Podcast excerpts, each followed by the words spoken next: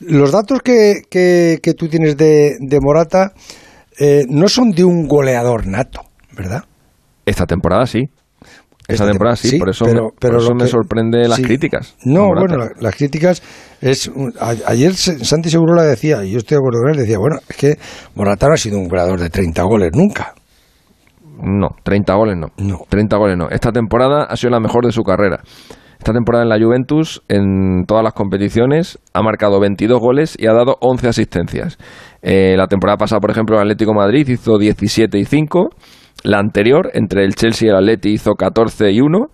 La anterior en el Chelsea, 16 y 7. Y la anterior en el Real Madrid, su última temporada en el Real Madrid, 21 goles, es decir, uno menos que esta temporada y 6 asistencias, la mitad que en esta temporada. Es decir, estamos ante el mejor Morata de su, de su carrera. Claro. Lo que pasa es que ha tenido un fallo en un, un día contra Portugal y ayer tuvo otro.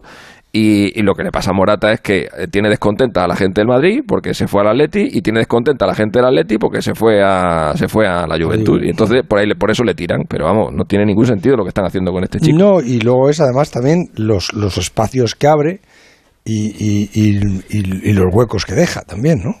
Mira, hay un dato, hay un dato que yo creo que ya deja, ya deja el debate ya para, pues eso, pues para quien quiera seguir dándole, dándole palos a este muchacho sin, sin ningún sentido. He, mirado todos los delanteros en la historia de la selección española que han jugado al menos 2.000 minutos, ¿vale? Para tener un, para tener un, eh, un entorno estadístico eh, fiable, ¿no? Para que no sea el típico que sale un día, juega un partido, mete cuatro goles y entonces le sale un promedio espectacular. Con un mínimo de 2.000 minutos, el mejor delantero por promedio, goles por minuto en la historia de la selección española es Morientes. Un gol cada 93 minutos.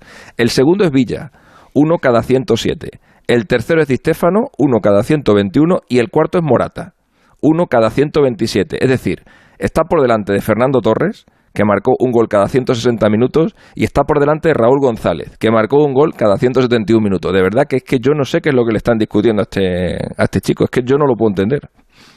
Los Eh, dos fallos. Sí, es Fallo de sí, Portugal, es- Pero, que- pero sí, joder, sí. pues como, como falló Raúl, como falló Bueno, Torres, como eh, falló Villa, como falló Moriente, pero este chico no ha caído en gracia y los otros sí. No, lo que pasa es que todavía la, la selección todavía no ha enamorado.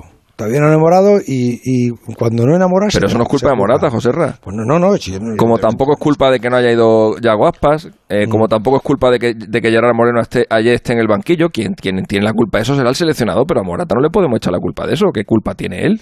No, pero a, a ver, al seleccionado le- le- le- lo que le dices es que, que han empatado. Y le dices que han empatado por esto y por esto.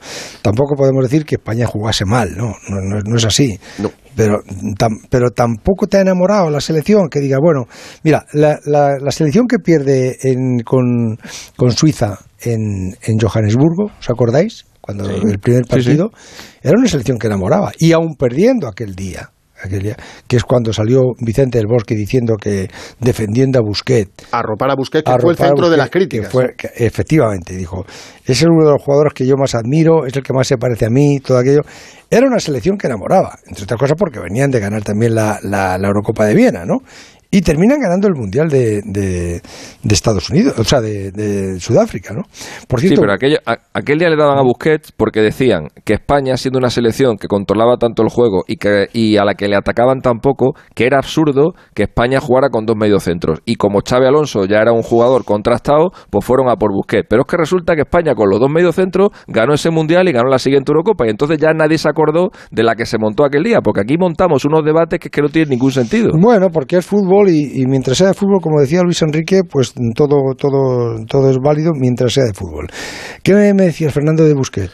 Que está a punto de volver, José Ramón, pero a puntito. Eh, mañana cumple los 10 días de, de cuarentena y, y aislamiento.